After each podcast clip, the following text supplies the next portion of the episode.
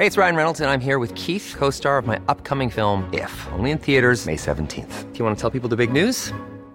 All right, I'll do it. Sign up now and you'll get unlimited for $15 a month in six months of Paramount Plus Essential Plan on us. Mintmobile.com slash switch. Upfront payment of $45 equivalent to $15 per month. Unlimited over 40 gigabytes per month. Face lower speeds. Videos at 480p. Active Mint customers by 531.24 get six months of Paramount Plus Essential Plan. Auto renews after six months. Offer ends May 31st, 2024. Separate Paramount Plus registration required. Terms and conditions apply if rated PG. Ryan Reynolds here from Mint Mobile. With the price of just about everything going up during inflation, we thought we'd bring our prices down. So to help us, we brought in a reverse auctioneer, which is apparently a thing.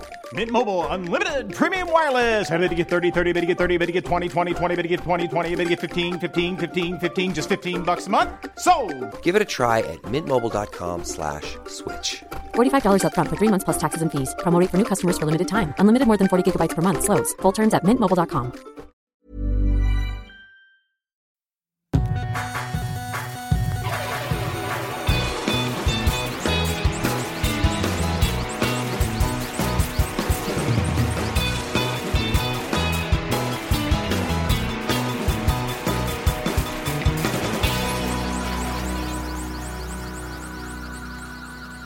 Hoy hace un par de fines de semanas estuve yo en Houston, Houston, Texas, y fui al cine. Eh, total, era una película que quería ver que es Blair Witch, que es una película de terror que sirve de secuela para The Blair Witch Project, película que salió en el año 1999, si no estoy Por mal. ahí, sí.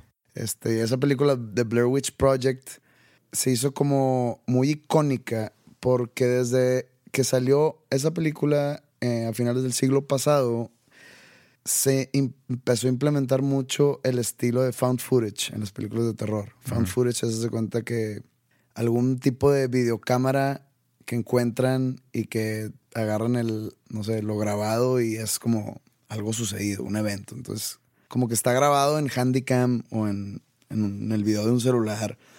The Blair Witch Project empezó como todo eso. Entonces, yo soy muy fan de esa película que después trajo unas, una secuela no autorizada que era The Book of Shadows, que está horrible. Pero pues, ¿cuántos años después? 17 años después sacan The, The Blair Witch, se llama. Pero a ti te gustó la, la primera. Sí, sí, sí, me gustó mucho. Eh, A mí me dio mucho miedo cómo termina. Sí, porque no, no te dice nada. No. Bueno, eh, X, el, Bueno, esta nueva, pues yo dije, yo tengo que ver esto. Entonces me tocó estar en Houston el día que salió la película a cines. Entonces pues fui a verla, ¿no? Pero bueno, no quiero hablar de la película en sí, que la recomiendo al 100. Si eres fan del universo de The Blair Witch, al decir que es muy buena, que vayan a verla, eso está de más. Quiero hablar de otra cosa. En los trailers o en los cortos que pasan antes, me pasaron un corto. Pero an- bueno, antes de entrar al tema, quiero nomás dejar claro. Toca, toca fibras muy sensibles y se puede percibir que soy racista. E- Es en cuanto a los negros o los blancos. O sea, yo no tengo ninguna preferencia, ningún, yo no soy ni blanco ni negro, soy hispano, ¿no? Pero- italiano. ¿Mandé? Italiano. italiano. Pero bueno, no, no, no va por ahí la cosa, nomás que es algo que me da mucho la atención. Estando en México, estamos muy pegados en- a Estados Unidos. Sabemos mucho de la historia del racismo en Estados Unidos, del racismo de blancos hacia negros. Se habla mucho y se hace películas, se hacen libros, se hacen tratados sobre la desigualdad social de los blancos hacia los negros, ¿no? Sí. Yo entiendo todo lo de la esclavitud y todo eso que Ab- Abraham Lincoln abolió en su momento, en los 1860 por allá. Sí. Pero no va por ahí el, este caso. Deja platicarte del trailer. Era una película, no sé si, si saben ustedes que hay muchas películas que no llegan a México, muchas comedias que son de puros negros. Hay todo un mundo y un subgénero de comedias de negros que son muy exitosas en Estados Unidos. Que solo salen actores negros, que todo el humor es humor negro. O sea, humor no negro de black comedy, sino Sí. literal humor negro. De- Lo que disparó todo esto es que pues yo estaba viendo la, la película. Es como una película de chiste, esos que hacen mofa de, de películas ya hechas antes. Siempre que pasan este tipo de cortos, yo la verdad nomás me, me pongo en autopilot, pero me llamó mucho la atención que estaban haciendo mofa de una de la de Six Sense, del morrito que dice I see dead people. Sí. Pero acá el, el actor negro tira el ¡Oh! I see white people. Entonces como que me- se me abrió la cabeza y los ojos y dije, "Ah, cabrón, ¿qué pasaría si en una película de blancos que se quejan que en los Oscars nos- no, no nominan a los negros y que hacen todo un movimiento y ¿qué pasa si en una película dijeran esa frase pero cambiada a, porque se asustan? Oh, I see black people. ¿Qué pasaría en Como la si, sociedad? fuera, como si fuera algo negativo. Tiran de, ah, I see white people. O para los que no saben inglés es, oh no, veo hombres blancos o veo gente blanca. Sí. Como que con susto, con, con temor. Pero pues es una película de chistes. ¿Qué hubiera pasado si fuera al contrario? Entonces me puse a analizar y dije, o sea, los negros, la raza negra, que les llamaré los negros, no, es, no es en forma despectiva, es simplemente pues son negros, los voy a decir Sí. negros. Como si estuviéramos en Estados Unidos, hubiéramos dicho black people, white people. Sí. Negros y blancos. Negros y blancos. Los negros siempre se quejan de actos de racismo, de sentirse en situaciones inequitativas en cuanto a los blancos.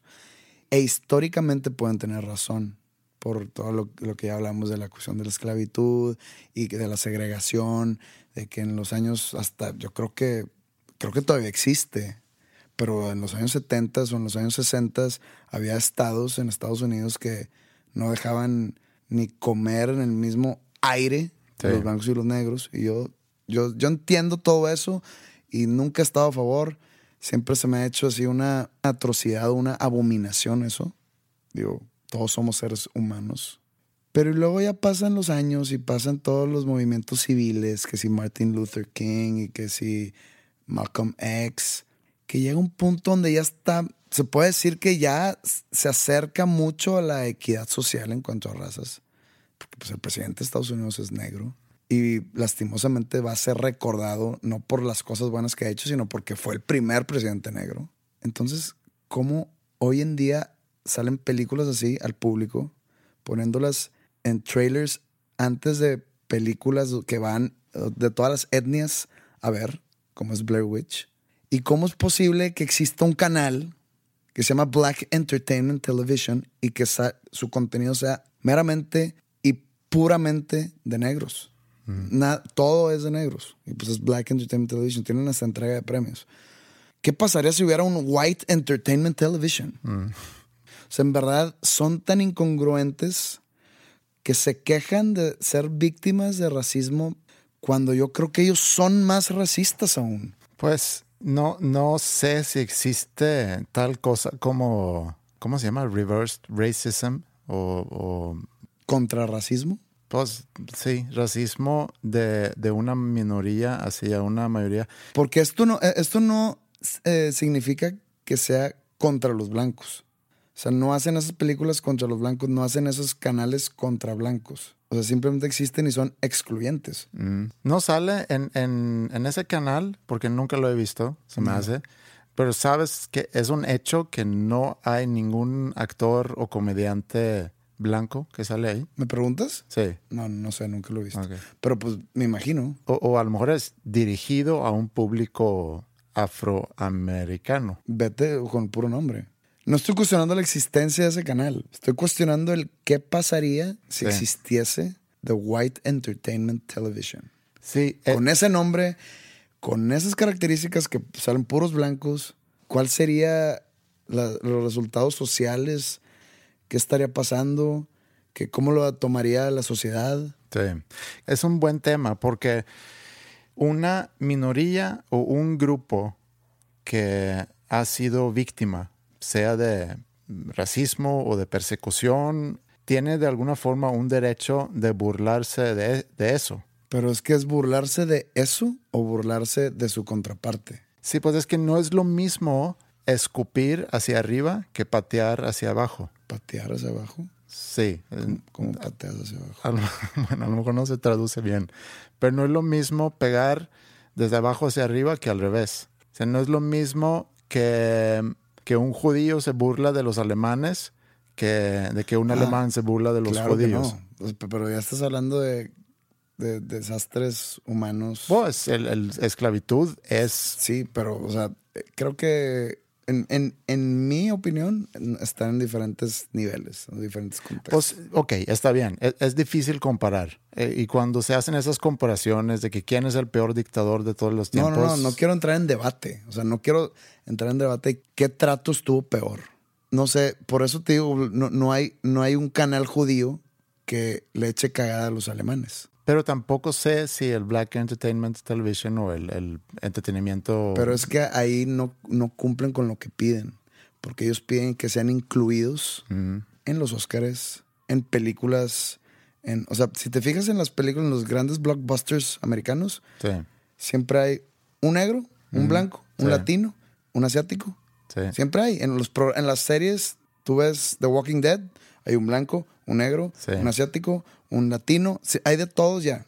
Pero como que ya lo hacen, Sí, pero eso es porque se dirige a un público que tiene que... se tienen que identificar, pero antes no era así. El asiático de The Walking Dead, ¿tú crees que está ahí para que los asiáticos la vean? No, yo no pienso eso. Una de dos. Uno, o el, viene de un cómic. No sé si el cómic está que hay un personaje asiático. Entonces, pues tienen que ir a buscar un personaje asiático.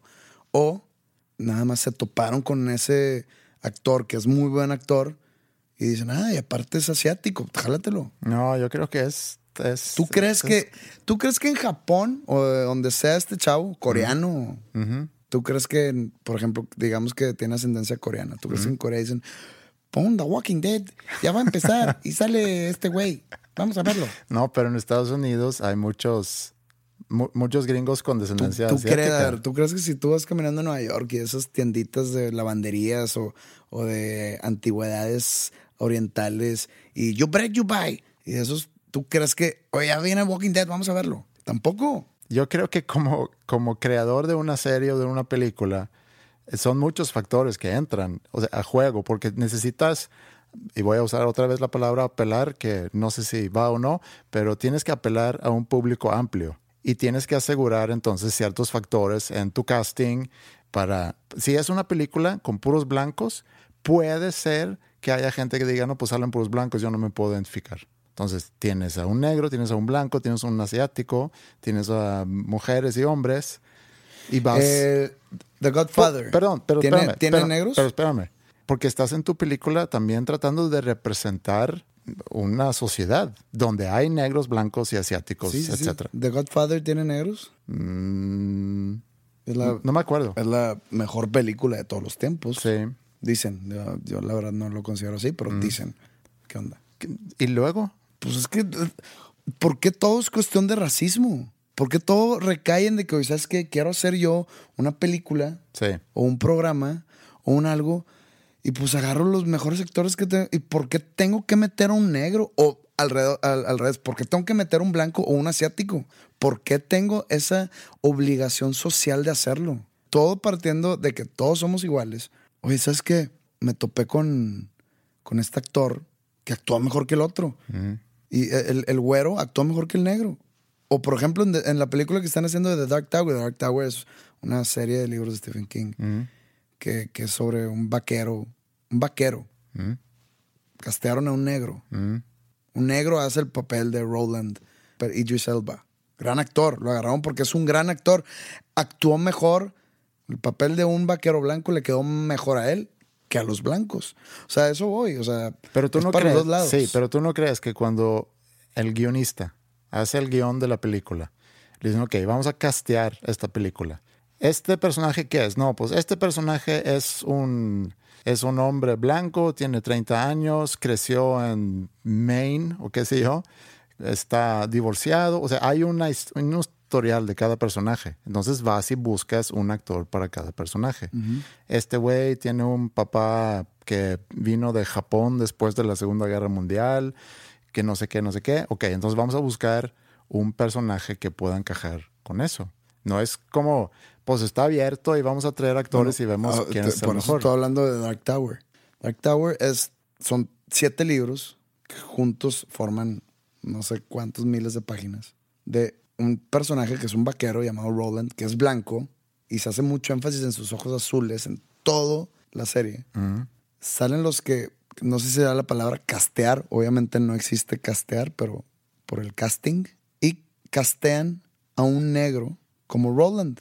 ¿Para qué meterse ellos? O sea, yo, yo apruebo esa decisión. ¿Por Sí. qué? Porque dicen, ¿sabes qué? Nos gustó esto, queremos como que quitar las cosas. O sea, la- el objetivo de, de castear a este actor para Roland no es en cuestión incluyente de negros y de no, o sea, simplemente nos gustó lo que él representaba, nos gustó cómo representa el personaje Sí. Idris Elba. Es negro, va- nos vamos a meter en pedos y, y vaya que hubo de que cómo casteas a cuando el personaje principal, no sé cuánto, a mí me valió madre. Pero ¿no crees que haya sido adrede para generar polémica y discusión? No, porque pues no, se generó polémica en los fans de Hueso Colorado. Mm. Eso no, no, no- crea nada, ningún buzz. Ya. No crea. O sea, la gente común y corriente ni saben que están haciendo una película de Dark Tower. Que sale Matthew McConaughey. O sea, es la contraparte de Idris Elba. Y yo digo, ah, a mí no me molestó, a mí no me molestó para nada. O sea, es, es un personaje, es negro, es blanco, sirve igual. Pero hay gente que sí se molestó.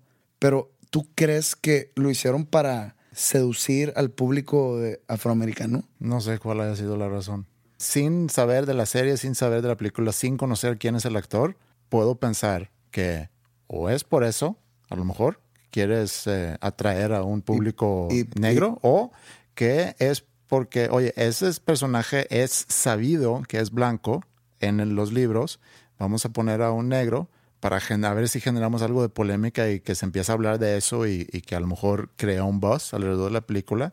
No sé. No existe la posibilidad en tu cabeza de que, oye, es muy buen actor. Sí, claro. Pues, O de que, sí, oye, claro. sabes que ten- estábamos entre Sí. Brad Pitt y, y- e Idris Elba. Eh, ganó Idris Elba porque pues, hizo mejor el, el- Por el supuesto, por supuesto. Pero creo que hay una decisión antes de eso. Es personaje. O sea, tan... no, no, realmente no crees de que, pues realmente este güey es el mejor. no, no creo. ¿No? No.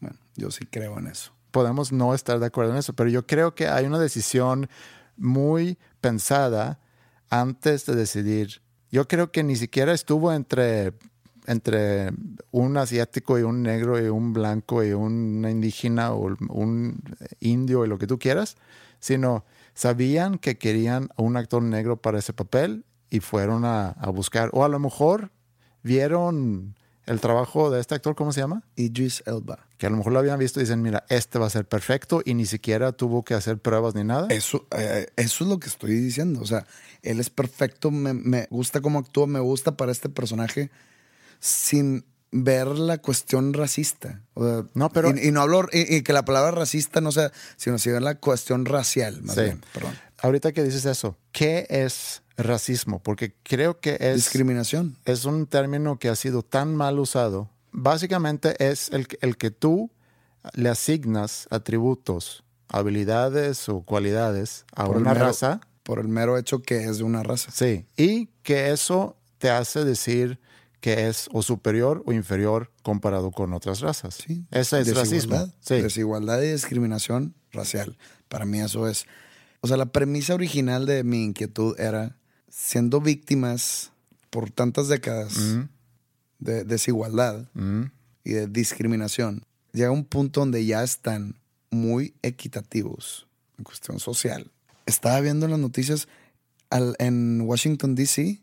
Acaban de abrir al ladito de, del Capitolio y de toda esa zona donde está el Capitolio, donde está la torre esa, el pico ese blanco, no sé cómo se llama, y el Lincoln Memorial, ¿sí?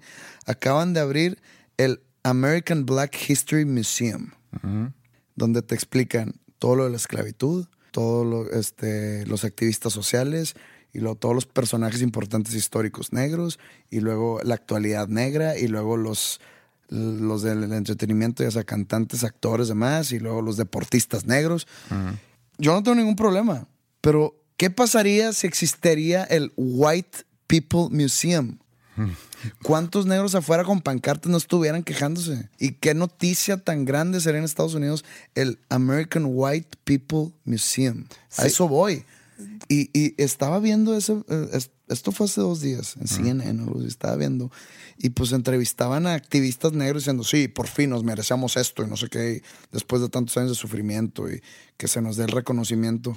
Sien- Siento que son muy incongruentes. Es un tema muy complejo en Estados Unidos por la historia que llevan. Y tenemos, tenemos el beneficio de que nosotros estamos fuera de todo ese, digamos, guerra, entre comillas, entre los blancos y los negros, porque pues tú eres europeo, yo soy hispano latinoamericano. Sí. No tengo nada que ver ahí, pero es interesante ver. Sí, sé que hay negros que tampoco están de acuerdo con eso. Eh, hablando de Black History Month, por ejemplo, que dicen, ¿por qué hay un mes solamente donde vamos a hablar de la historia afroamericana en Estados Unidos? Deberíamos poder hablar todos los meses de eso, eh, porque hay un museo especialmente, hablando de eso, debería de estar incorporado en, todas las, en todos los museos de historia en el país, deberíamos contar. Sí, no fue hace tanto. O sea, lo de la esclavitud, como dices, terminó en 1860 y pico. Terminó en teoría. Sí, porque 100 años después todavía surge el movimiento social en 1960 y y poco a poco, digo, si viste una película como Mississippi Burning, por ejemplo, que habla muy bien lo que dijiste hace rato de lo que pasaba en el sur en los 50, 60 y antes de, obviamente. O sea, estamos hablando prácticamente cuando yo nací todavía existía en partes de Estados Unidos esta segregación. todavía existe. Y, todavía, y todavía existe, pero lo que es ya son resacas, pero... Sí, no siempre es racismo, sino también a veces es sesgo. No es que tú necesariamente tenga algo en contra de esa raza o que tú le atribuyes, personalmente atribuyes eh, habilidades o cualidades o, lo que sea, sino que estás alimentado a través de medios, a través de a lo mejor ciertas experiencias propias, con, con una idea eh, sobre cómo son ciertas personas. Por ejemplo, cuando yo llego a México, a este municipio, San Pedro, que podemos decir que viven muchos blancos aquí. Entonces yo empiezo a interactuar con mexicanos que viven en San Pedro, que son amigos o familiares de Ingrid, y luego ya voy construyendo mi propia red social. Y la gran mayoría, pues, se parecen a ti, parecen a europeos del sur de Europa, si quieres, blancos para mí. Y también veo, cuando voy a otras partes del, del país, que hay de diferentes colores y sabores en este país. Y también veo... Estás probando gente por otro lado. Mm. Veo, en las noticias sobre la pobreza que existe en México y veo que la gran mayoría, si no toda la gente portretada en esos reportajes sobre la pobreza en México, es gente indígena o gente morena. Ok, entonces, ¿qué pasa en mi cabeza? ¿Que ¿Cuáles son las asociaciones que yo voy a hacer en mi cabeza? Que en México los blancos son personas con dinero y que viven en zonas bonitas. Los morenos o indígenas son personas pobres que viven en zonas más fregadas, basándome nada más en una impresión que me da mi experiencia personal y los medios. Entonces, eso crea en mí un prejuicio sobre las personas con las cuales yo me topo aquí en México. Ahora, traduce eso a experiencias de, muchos, muchos, muchos años. Entonces va creando un sesgo que no necesariamente es racismo, simplemente es que tú te has alimentado con información que ha creado en ti esos prejuicios. No, sí, te entiendo. O sea, ya, vas, o sea, te empiezas a sugestionar de alguna manera que no te das cuenta, que es subconsciente, con todo lo que tú acabas de decir.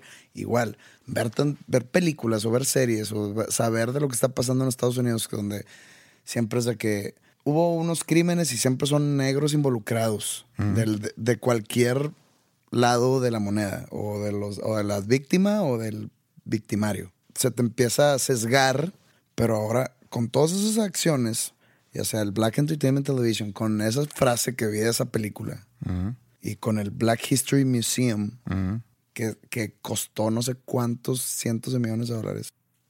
Yo me quedo a ver, pues ellos se están excluyendo, ellos se están segregando a sí mismos. Entonces, ¿dónde está la congruencia? Debería de, haber ya un, todo un, todos como uno, es un país. Yo creo que toda la idea de Estados Unidos, de ser un melting pot, o sea, un, no sé cómo traducir eso en sí, español, sí, un tutti frutti, pues. donde todo se va mezclando y todo se va integrando, creo que eso no, no existe, no funciona y evidentemente no es así. Es que, no, es que no funciona por la diferencia de culturas de cada etnia. Sí. Eh, La integración sin duda es algo muy importante y deberíamos siempre luchar para que haya mayor integración.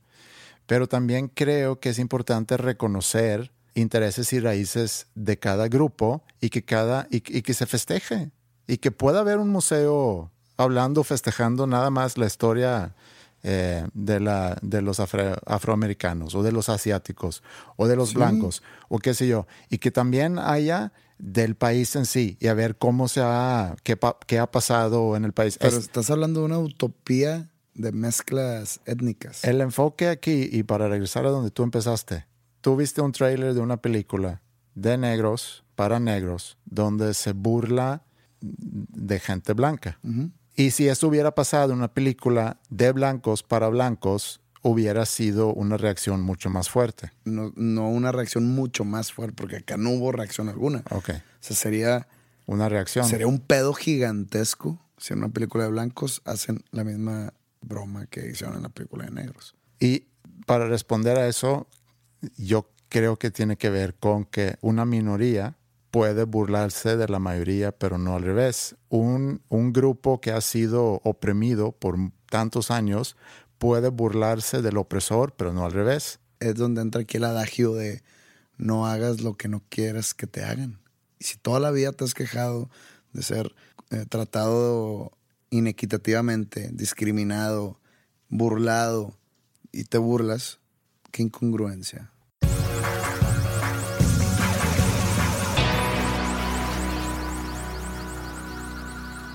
Quiero compartirte una reflexión o una observación que, que hice ayer.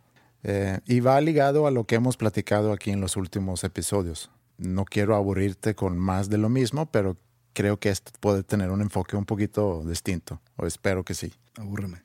Ayer pasé por una iglesia que queda más o menos entre tu casa y mi casa, aquí no tan lejos de donde estamos ahorita.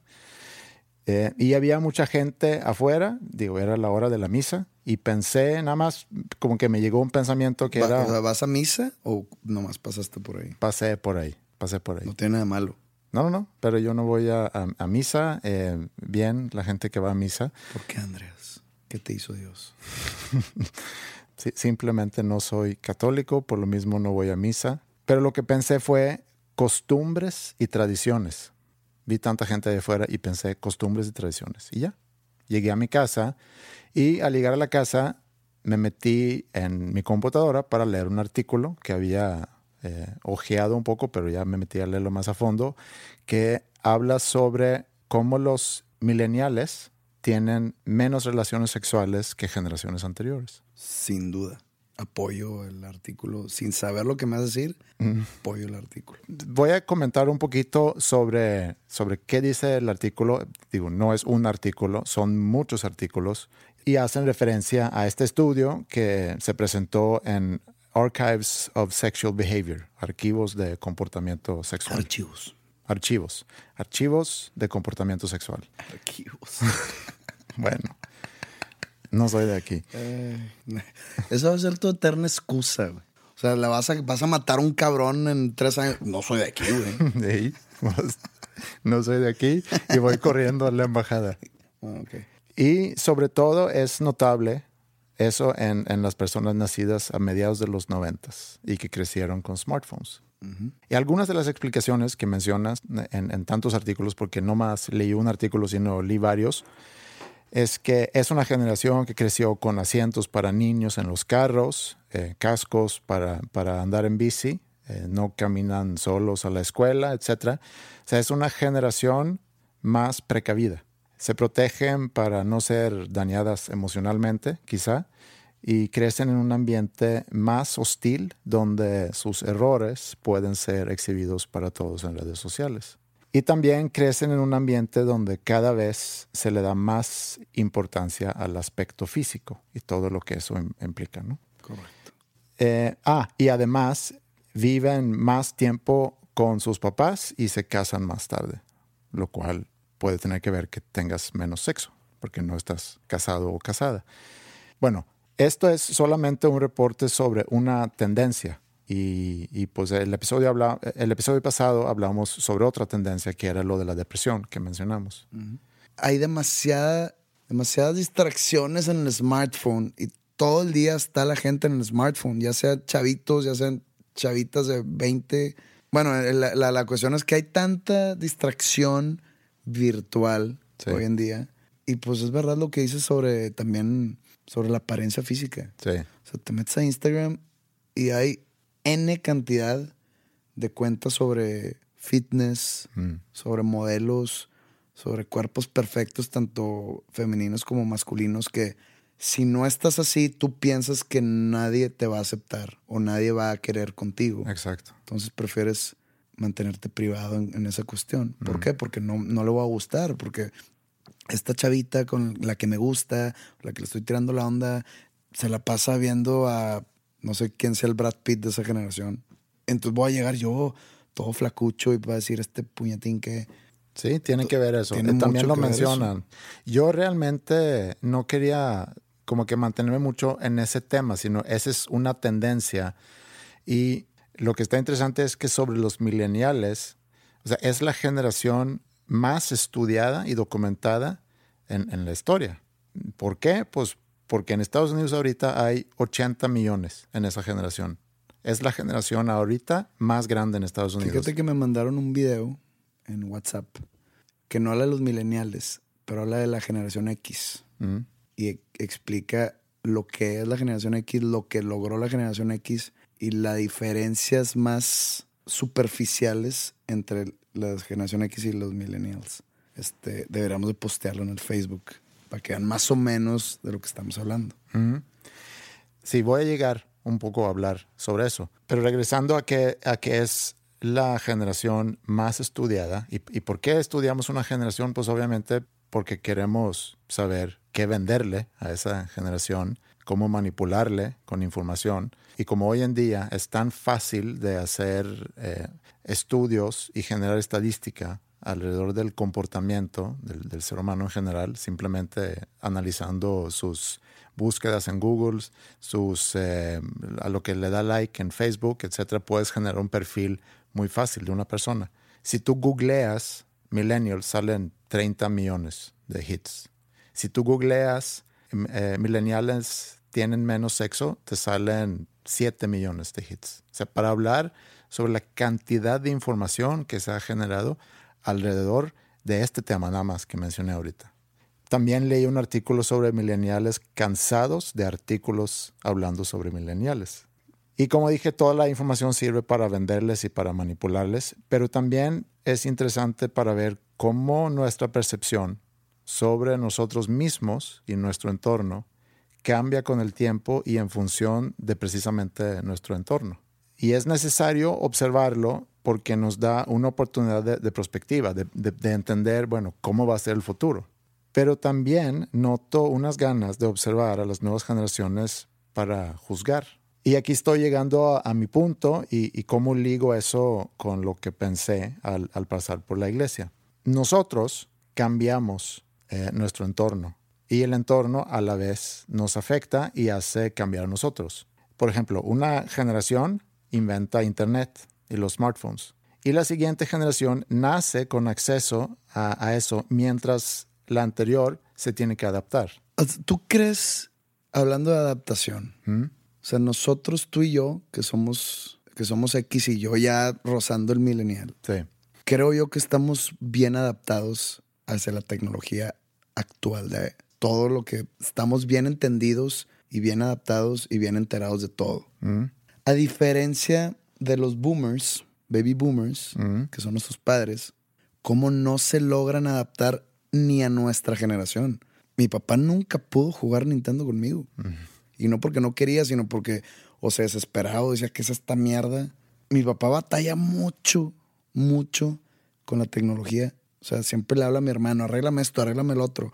Oye, ¿qué es esto de Twitter y no sé qué? Bórramelo, me, me, van a venir a secuestrar. Yo, papá, no mames. Mientras más lejana la generación, más costosa es la adaptación. Deja toda la actualidad a la que sigue.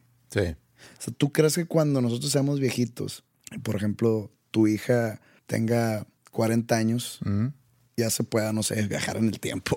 no sé qué. Imagínate, ¿tú Sí. crees que a ti te va a costar estar al tanto, estar actualizado? Creo que no. No, pero va un poco a lo que a lo que quiero decir ahorita, a lo que voy, porque obviamente hay quienes son adaptables y hay quienes no. Dentro de una misma generación. Sí. Porque yo noto mucha desadaptación de las generaciones anteriores a nosotros en cuanto a la actualidad ahora y, y más como va avanzando la tecnología y demás. O sea, las generaciones de los que ahora tienen 60 años, por ejemplo, o 50, o sea, yo, yo los veo muy batallosos. Pero por ejemplo, cuestión. los que ahorita tienen 50, 51, 53 años forman parte de mi generación, nada más que son del principio Es de esa generación. sí.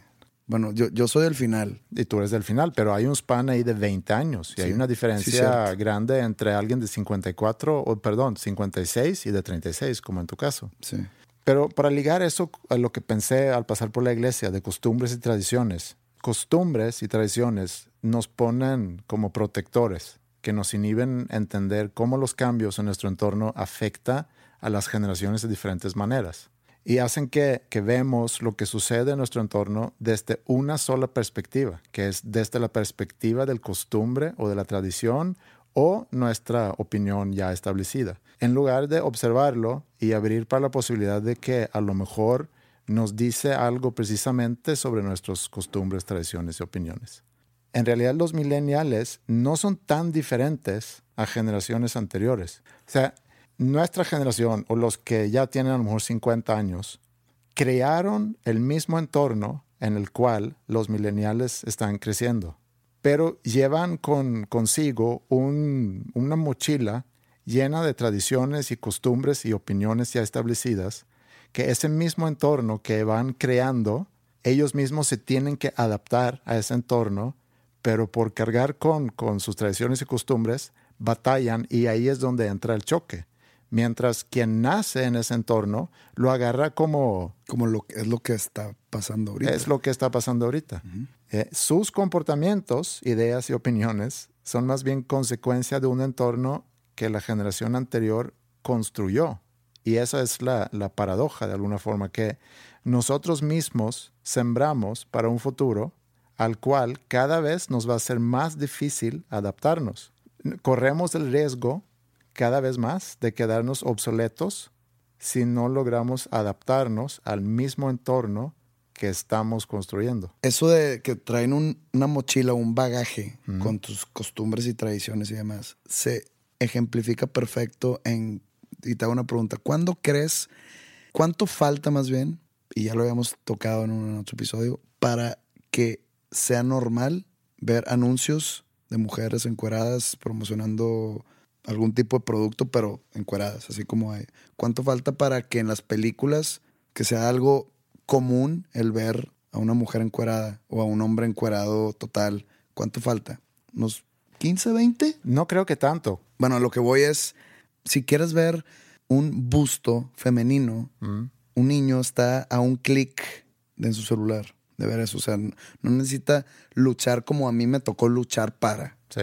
Las generaciones pasadas a la nuestra las, lo, ven dif- o sea, lo ven diferente y lo ven inapropiado porque son las costumbres y tradiciones de ese entonces. Deberíamos, deberíamos inclusive, no sé, si en las escuelas debería ser una materia que habla sobre cómo llegar a tus propias conclusiones en lugar de estar validando conclusiones ya hechas. Porque lo que hacen las tradiciones y las costumbres es que frenan la evolución. Nunca, nunca se va a lograr eso. Nunca va a ser posible el, o sea, el año puede llegar el año 2040 y va a seguir la gente bien arraigada a sus buenas costumbres, entre comillas. O sea, no va a ser, por ejemplo, bien visto en el 2040, igual lo que pasó hace poco, lo de la marcha por la familia. O sea, nunca va a llegar el punto donde, ah, que los gays este, adopten hijos, pues, ya está bien. O sea, nunca. Siempre va a estar esas cosas, la costumbre siempre va a estar atravesada.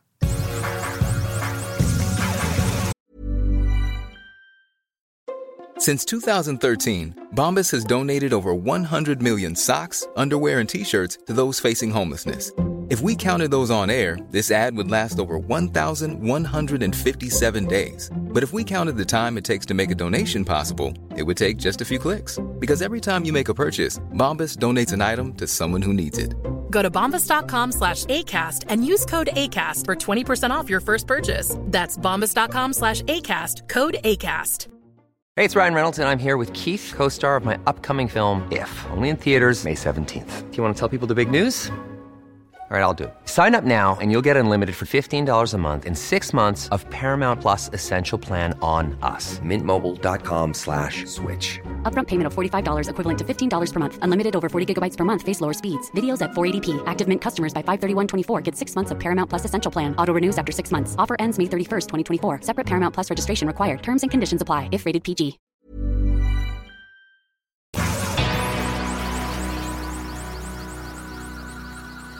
Creo yo que la gente tiene sus costumbres tan arraigadas que nunca va a haber un progreso en cuanto a aceptación social de cosas diferentes a lo que está acostumbrada la sociedad. Por ejemplo, lo de las marchas por la familia, que fue hace unas semanas. Y se me Bueno, hace algo- hubo, otro sí hubo, hubo una secuela, ¿no? esta fin de, este fin de semana. se me hace bien cavernícola el objetivo de esa marcha. Pero me voy a salir un poco del, del camino que estamos Sí. tratando de pavimentar para llegar al, al- al debate. Pero vi mucha manifestación en contra de esa marcha. Entonces yo digo, no están ustedes cayendo en el mismo abismo, no sé cuál sea el adjetivo, pero el mismo abismo de no aceptación en contra de esa marcha. O sea, los que están en desacuerdo con la homosexualidad o que la adopción por parte de homosexuales tienen la misma, la misma intolerancia que la gente que se manifestaba en contra de esa marcha. O sea, tienen, están intolerando algo Sí. que están en su derecho de hacer. Sí. O sea, los marchantes están en su derecho de marchar en contra de eso. Sí. De hecho, Que esté bien o mal, el objetivo de esa marcha es subje- totalmente subjetivo.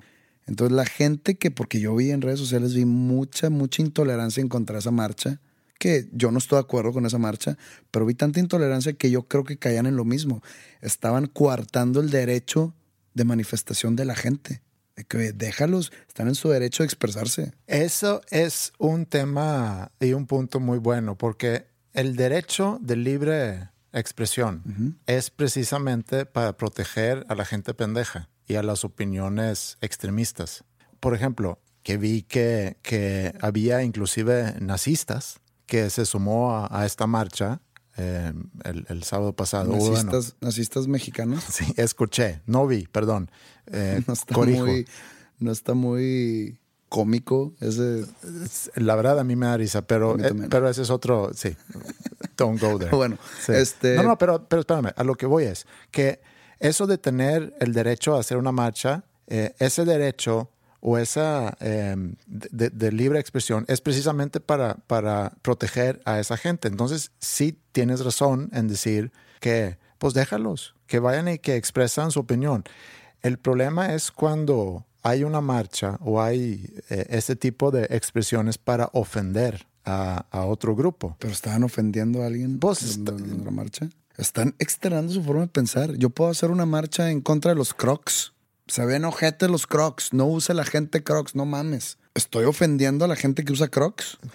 Estoy yo marchando en contra del uso de crocs. Sí. Punto. Ellos están marchando en contra de la adopción de parejas homosexuales. Se están expresando. Otra vez, no estoy yo de acuerdo con eso. Se me hace muy retrógrado Sí. pensar de esa manera. Pero hay gente que tiene esa manera de pensar. Y así como la gente, y me incluyo, que no estamos de acuerdo con eso, tenemos que aprender a aceptar que la gente tiene diferentes opiniones, diferentes tipos de visiones, diferentes tipos de ideales. O sea, déjalos marchar. Nunca, una marcha en México, ¿cuándo ha logrado algo? Dime la verdad. Algo, algo concreto, algo sustancial. ¿Cuándo ha logrado algo? Sí, lo chistoso de esta marcha en particular es que por fin el gobierno hace algo bueno y entonces sale la gente a, marchar en, En en contra. contra. de... Sí, estoy de acuerdo Este, contigo. cuando, o sea, cuando lo de los 43 desaparecidos de Otsinapa, hubo mil millones de marchas sí, que no, hubo lograron- respuesta jamás. Este, ha habido marchas en contra de que de Peña Nieto este, deje la presidencia. No la va a dejar. Esto no va a conseguir que sea ilegal eso que están marchando. Nomás lo que yo, que yo pediría es a las personas que no están de acuerdo que no sean intolerantes. O sea, esas personas están siendo intolerantes y tú te estás manifestando en contra de ellos siendo intolerante. Entonces la el caso es, estás cayendo en el mismo error. Estás pidiendo algo que tú no eres o que tú no das. Es lo mismo con lo que hablamos en el tema de- del racismo. Están haciendo algo que no quieres que te hagan a ti. Es lo mismo. Y ya en cuestión de que si los homosexuales pueden o no adoptar, cada quien tendrá su opinión. Yo digo que no pasa nada. O sea, ¿por qué, ¿por qué yo estoy a favor de eso? Porque todo el mundo está viéndolo del lado negativo, en de que cómo vas a dejar a dos hombres adoptar un niño. ¿Por qué no lo ven del lado de que le consiguen a ese niño un hogar? Sí. O sea, yo lo veo así. O sea, ¿por qué estás en contra de que un niño sin un niño huérfano Sí. Le estás consiguiendo un hogar donde lo van a querer? Lo están ellos, o sea, hay embarazos que no son deseados, pero acá ellos quieren al niño. Sí. Lo están pidiendo.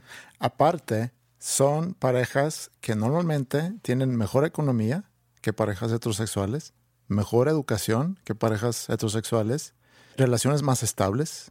Entre homosexuales hay menos divorcios que entre parejas heterosexuales. Entonces, realmente estás ofreciéndoles el- lo mejor de lo mejor. Eso es lo que yo pienso, pero la gente lo ve de una manera retrógrada, de que cómo es posible que el niño, el niño va a ser bulleado sí o sí, porque ajá, no tienes mamá o Sí. tienes dos papás, y- y- pero ya en, en estilo de vida, los padres homosexuales van a tener una manera de educarlo, de, de- prepararle para de prepararle mundo. para eso, Sí. y van a tener un hogar, digamos, más cómodo del que tienen ahora. Le están ofreciendo algo a ese niño huérfano, Sí. pero la gente esta lo ve, o sea, lo ven de la manera negativa, cuando hay un lado positivo. lo ven desde sus costumbres y tradiciones. Pero hay un par de cosas que, que has dicho que quiero como que resaltar. Una es que, que dices que eso nunca va a cambiar. Y, y si regresamos a lo que platicamos hace rato de los millennials, donde vemos que en esa generación hay cosas o, hay aceptación hacia cosas que en generaciones anteriores a lo mejor no. Por ejemplo, cuando se votó en Estados Unidos para la le- la legalización de, de marihuana, la razón por que se votó no es porque todavía había más gente votando de generaciones ya más viejas. Mientras vieron que entre, entre la generación joven había más aceptación, lo cual quiere decir que si en 10 años vuelven a votar, es muy probable que vayan a votar a favor de. También quiero pensar que en esa generación hay más aceptación en- a- ante la diversidad, porque también crecen en un ambiente mucho más diversa que las generaciones anteriores. Pero no me entendiste, no quiero, no, no hablé que no va a cambiar en cuestión legal, hablo de maneras de pensar. Sí, por eso. Eso es a lo que voy. Siempre va a haber gente retrógrada así, Sí, siempre. pero cada vez creo que va a haber menos. Y el- el otro punto que quería hacer es el que respetas es una cosa, que lo aceptas es otra, porque tú puedes decir, yo respeto tu derecho a salir a marchar en contra de o a favor de lo que sea el tema. Yo, yo respeto tu derecho, no lo acepto.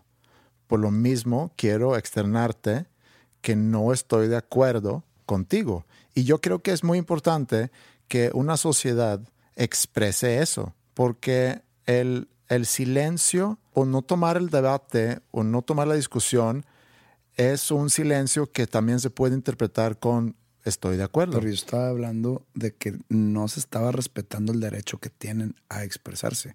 Yo digo, oye, yo respeto tu derecho a marchar. Eso no quita que pienso que eres un pendejo. O sea, si yo tuviera un amigo que se uniría a esas marchas, le diría, oye, está bien, márchale, pero eres un pendejo para mí. Pero yo me topé con muchas, muchas, muchas eh, faltas de respeto. Pues tú estás faltando el respeto No, te- que no, respeto tu derecho pero eres un pendejo. pero eres un pendejo a mí. eh, Para mí, tú tienes una mentalidad retrógrada. Pero ¿cuál es la diferencia entre eso y, y lo que tú viste? Había gente que estaba haciendo marchas para ir a madrear a esa gente. Mm. Eso para mí es, oye, está siendo intolerante. Pero lo que yo pienso cuando yo veo esa marcha, cuando me entero de esa marcha escuchan el mensaje, es que los que marchan piensan, ellos piensan que están diciendo, miren, a nosotros no nos gusta lo gay. No es normal para nosotros eh, eso de que un hombre tenga sexo con, con, hombres y mujeres con mujeres nos da asco y, y no nos gusta. Lo que realmente están diciendo es, miren, en el mundo hay gente como nosotros, intolerantes, que no respeta la, la, diversidad y las preferencias de otros. Sea, están saliendo dándose disparos en el pie porque están advirtiendo al mundo que hay gente retrógrada como, como esas personas que salen a marchar y están de alguna forma diciendo que existimos nosotros, no les vamos a hacer la vida fácil. Entonces, mejor que las parejas gay no puedan adoptar niños. Vive y deja vivir.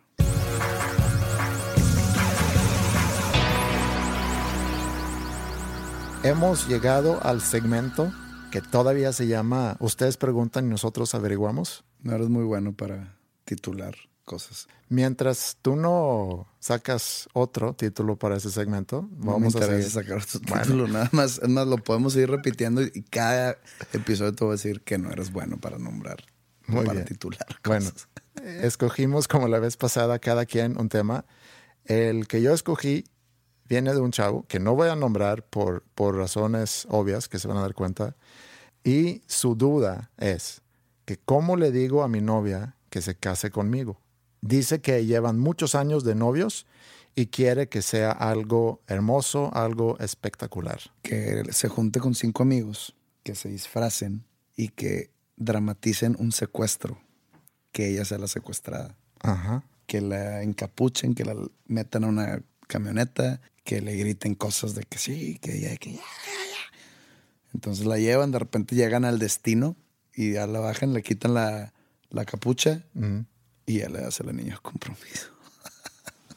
¿Para qué te lo mandan a la chingada? Eh, pues vi un video con algo parecido hace no tanto. A mí se me hace muy extremista. Extremista. Pues di algo.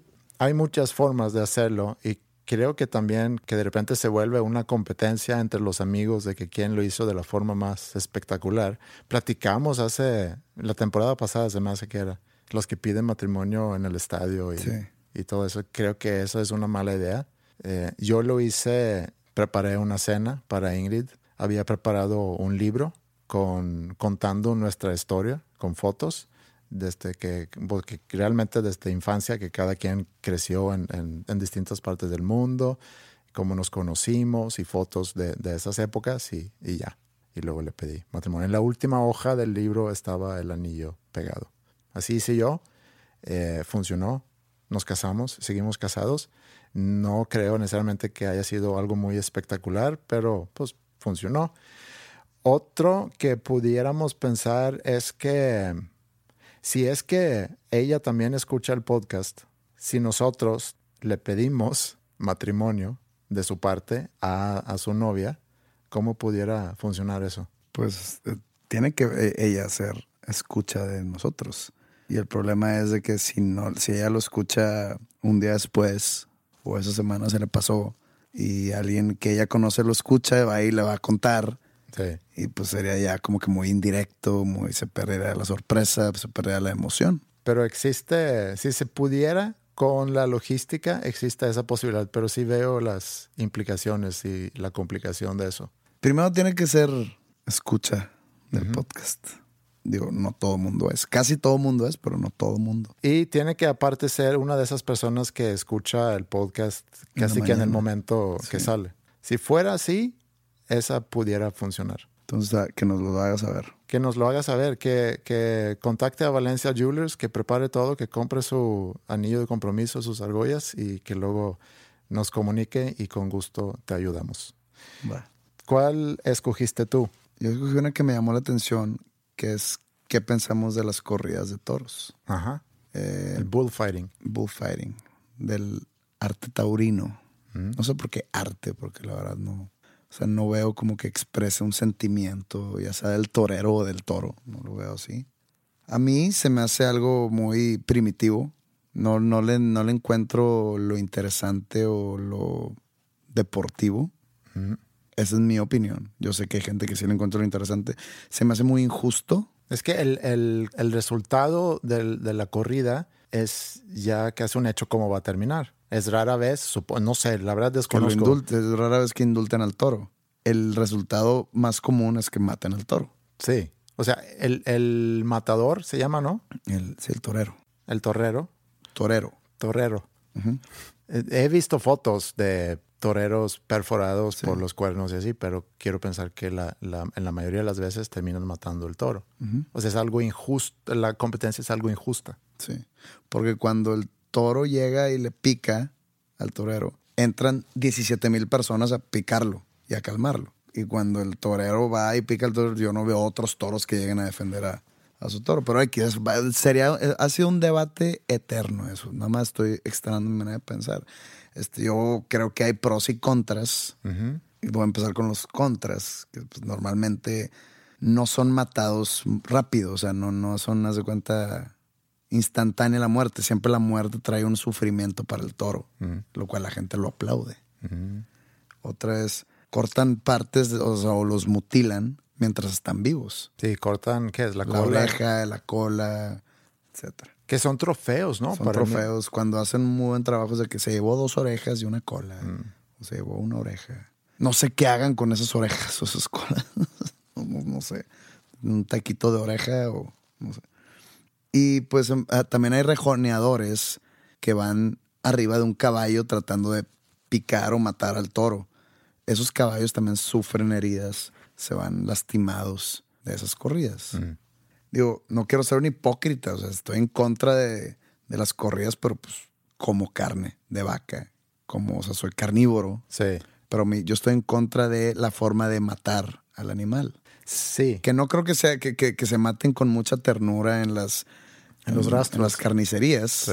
Pero como que esto lo veo así como algo muy primitivo, muy romano, muy del, del coliseo romano que aplaudían cuando, cuando al hombre le aventaban los gladiadores o los leones. O, E- Es un buen punto, porque ¿cómo podemos estar en contra de eso y a la vez comer carne? Porque como dices, eh, la vaca eh, pues también sufre al ser... Yo creo que los vegetarianos más hipócritas son los que no comen carne por el bien animal. y que usan botas de cuero. ¿Sí? ¿Pero tienes algunos pros con esto? Pues yo, o sea, yo no le encuentro muchos pros o muchas cosas positivas a- al arte taurino, pero hay gente que sí defiende mucho esta tradición y sus puntos o sus fundamentos son que dicen que es una tradición y parte de una cultura que enseña sobre la vida y la muerte, que pues la verdad no le agarro yo el sentido a eso.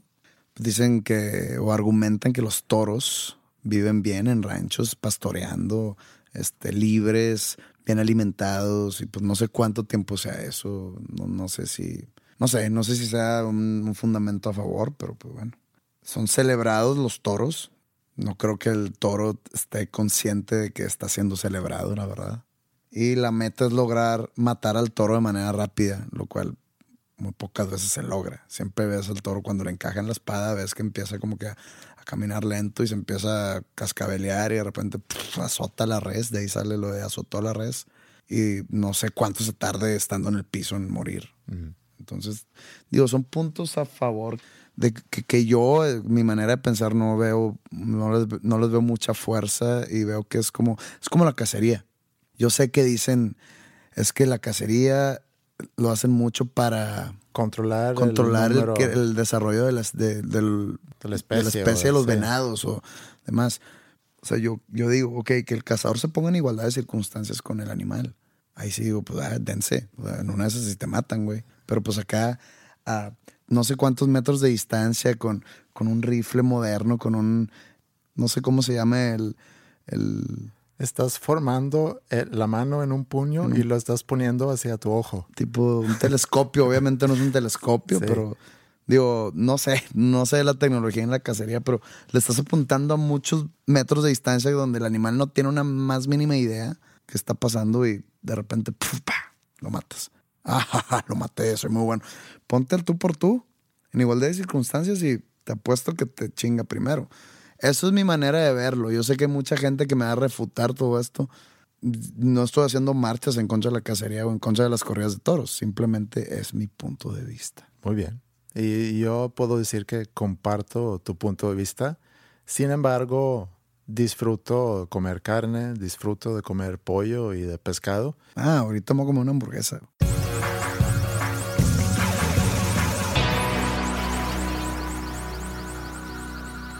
Fue un episodio, no sé si polémico, pero tocamos temas que, como bien dijiste tú, en algún momento pueden tocar fibras sensibles. Yo creo que temas que tocan fibras sensibles eh, no es eh, excusa para no tocarlas o para no hablar de esos temas. Al contrario, creo que es importante. Yo soy fan de las fibras sensibles, las toco. También, Las toco mucho. también creo que el, el tema de las marchas, pues ahí tengo yo mis, mis dudas, porque yo sé que tú y yo ahí opinamos lo mismo y quiero pensar que la gente que escucha esto opina lo mismo. Cuando yo me meto en mis redes sociales y veo a la gente en contra de esas marchas, me pregunto, bueno, ¿y, qué se aporta entonces? O sea, a nosotros externar nuestra opinión sobre las marchas y que estamos en contra de esas marchas o la opinión de esa gente, porque como dices, a lo mejor no estás, estamos en contra de las marchas, sino el mensaje de la marcha. O sea, tienen su derecho de marchar, pero, pero no vemos qué están logrando con eso. Más bien están dividiendo más la sociedad, eso es lo que están buscando. Pero que lo estamos externando eso a gente que piensa lo mismo que nosotros y ahí mi duda, pues, ¿qué estamos realmente logrando con eso? Ah, nosotros no tenemos una meta. Se tocó el tema porque se conectó con lo anterior, pero yo no tengo ninguna, ningún objetivo. O sea, no quiero yo cambiarle la mentalidad a nadie, nomás se tocó como no estoy de acuerdo con esto y punto. Sí, a No lo mejor. No quiero cambiar la mentalidad a nadie de los que nos escuchan. Si los que nos, nos escuchan están a favor de esas marchas, este, respeto, pero pues ya saben lo que pienso. Sí, y a lo mejor pueden darle otra vuelta a ese pensamiento y llegar a conclusiones más inteligentes. Eh, ¿Tú te vas a México esta semana? El jueves. Jueves y viernes vas a estar en el Metropolitan. Así es. Te deseo lo mejor de los éxitos en, en tus conciertos. Yo ahorita voy a ir a la escuela y voy a, porque todavía no saben los alumnos de lo que platicamos eh, en la semana, porque creo que no escuchan el podcast, o más bien, si escucharían el podcast, me hubieran preguntado si es cierto. Entonces, hoy en la tarde eh, vamos a compartirles este reto que les dimos en la semana pasada. Vamos también a estar documentando este proceso y, y los videos que vamos a generar sobre ese proceso eh, hacia el show el 14 de octubre aquí en el pabellón M. Van a poder ver todo eso en eh, la página de Facebook de Dos Nombres Comunes. Es facebook.com, diagonal Dos Nombres Comunes. Eh, también si quieren compartirnos dudas o preguntas que podemos tocar aquí en el, en, el, podcast, lo pueden hacer a través del mismo Facebook o a través de podcast.dosnombrescomunes.com o por Twitter, donde estamos como arroba dos con número dos, nombres comunes. Y con eso creo que podemos concluir este episodio 41. Ya son muchos. Pero le seguimos. Sí, le seguimos. Bueno, que tengan ustedes una muy buena semana. Adiós.